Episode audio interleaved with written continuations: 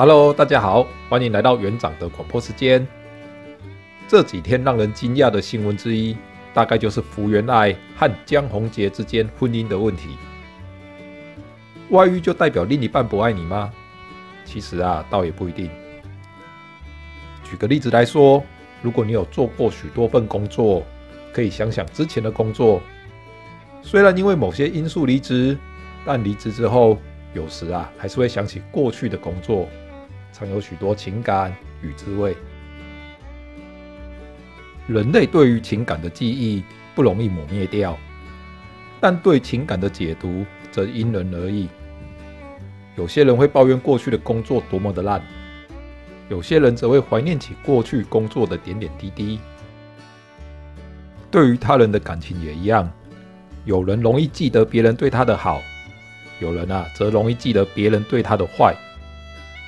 当然，也有人对于情感不会有太多的记忆。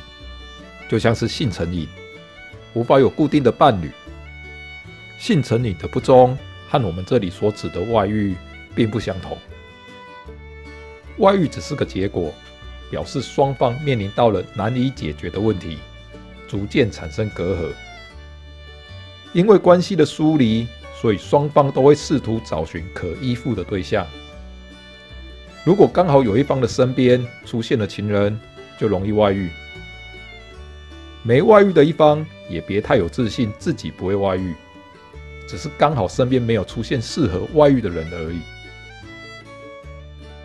虽然被戴绿帽是很大的伤害，不过如果执着对方外遇，只在乎自己被对方伤害，执意要报复对方，不止无法解决问题，还会造成更大的问题，最终只有分离。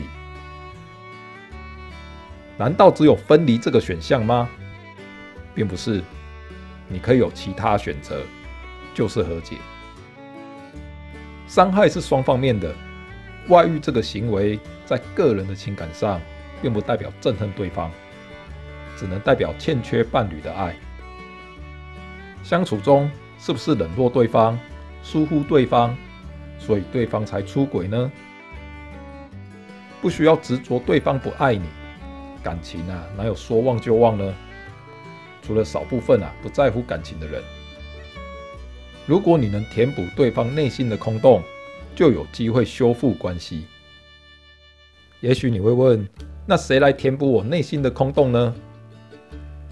你说的没错，但如果双方都要求对方必须付出，自己都不付出，那么最后谁都得不到爱。总要有一方先付出吧。如果你的 EQ 够高，就先踏出这一步。如果双方的问题能解决，就能重新回到一份稳定的关系，一样可以相爱啊，甚至啊会比从前还要稳固。你为对方付出多少，对方一定都感受得到，也一定会回报给你。有时冲动的分离，并不会有最好的结果。如果能重新找到适合的伴侣，当然最好。如果找不到，那损失可大了。冲动的分离也可能留下内心的创伤，影响你往后的人生。如果真的要分离，也应该好好的沟通，合意的分离才是健康的态度。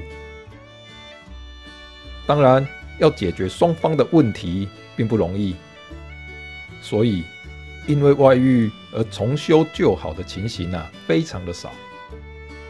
因为大多数的人都认为自己没有问题，不知道问题在哪，如何解决问题呢？大姑和公婆是问题吗？男方觉得不是问题，那么问题在哪里呢？外遇不是问题的本身，而是问题的结果。园长的广播时间，我们下次再见喽，拜拜。